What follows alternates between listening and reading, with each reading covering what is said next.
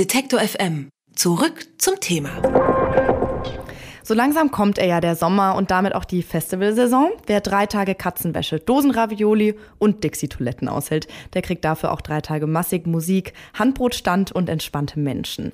Wenn man drauf steht, ist das wie Zelturlaub in netter Gesellschaft mit musikalischer Untermalung. Das Problem ist, das Angebot ist riesig und die ganz großen Festivals, die haben gefühlt ja auch die gleichen Bands wie vor 20 Jahren. Deswegen schauen wir heute bewusst auf Open Airs, die das anders machen. Christian Erl aus der Detektor FM Musikredaktion hat die Empfehlungen und Trends für dieses Jahr. Hallo Christian. Hallo Amelie.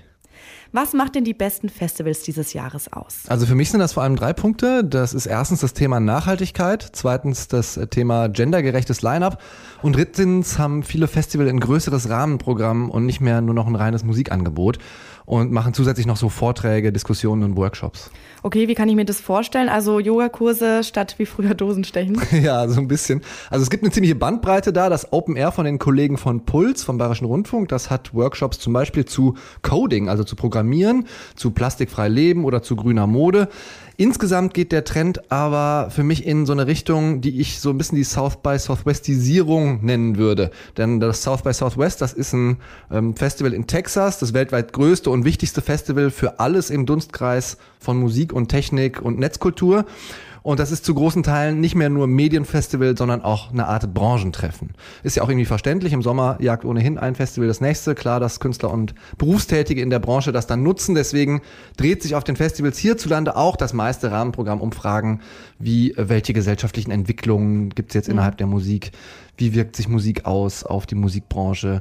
Das Reeperbahn Festival in Hamburg Ende September macht zum Beispiel ein Bildungsprogramm zum Thema Jobmarkt, Musikbranche. Das Open Source in Düsseldorf, das macht einen kreativen Kongress am, am Vortag vor dem eigentlichen Festival. Und eins unserer Lieblingsfestivals, das wir seit langem schon präsentieren, das immer gut, das ist auch dabei.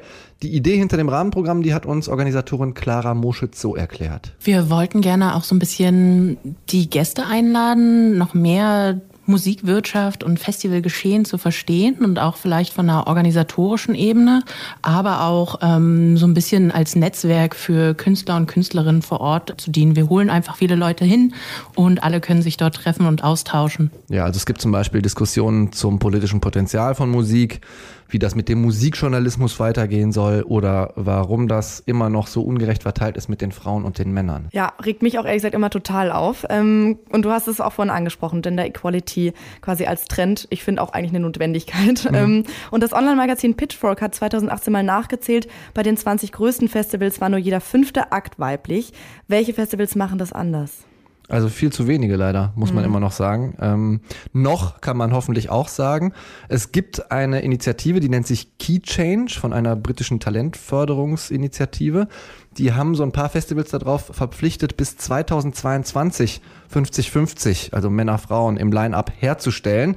Das ist das erklärte Ziel und ähm, in Deutschland haben sich dieser Erklärung auch ein paar Festivals, eine Handvoll würde ich sagen, angeschlossen. Zum Beispiel das Aline Lumer in Storkow, die Popkultur in Berlin und das Reeperbahn Festival in Hamburg. Das eben schon mal erwähnte Puls Open Air, das hat auch dieses Jahr schon 50 Prozent Frauen auf der Bühne, auch wenn sie diese Erklärung, von der ich eben geredet habe, nicht offiziell unterschrieben haben. Da sieht man so ein bisschen auch die Vorbildfunktion, die die großen Festivals in Deutschland wie Southside Hurricane, Rock am Ring, Deichbrand äh, und ähnliche sich durchaus mal ein bisschen bewusster machen können.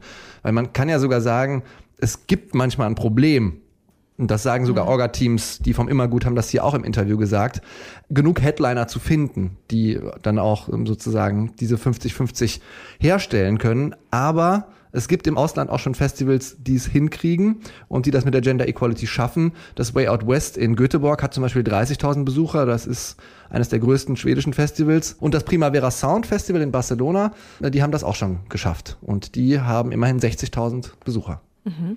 Und der dritte Aspekt, den du eingangs genannt hast, ist die Nachhaltigkeit. Ähm, ja, so laute Stromgitarren brauchen auf jeden Fall eine Menge Strom und Fressbuden auch. Und dazu kommen dann die vermüllten Campingplätze am Ende. Welche Festivals sammeln die meisten Nachhaltigkeitspunkte? Ja, auch da kann man sagen, die Festivals in Deutschland, die haben dann noch deutlichen Nachholbedarf. Ein paar versuchen es immerhin. Es gibt das Tollwood Festival in München, das ist zweimal im Jahr, das ist sehr grün, aber eben kein klassisches Musikfestival so mit Camping und so.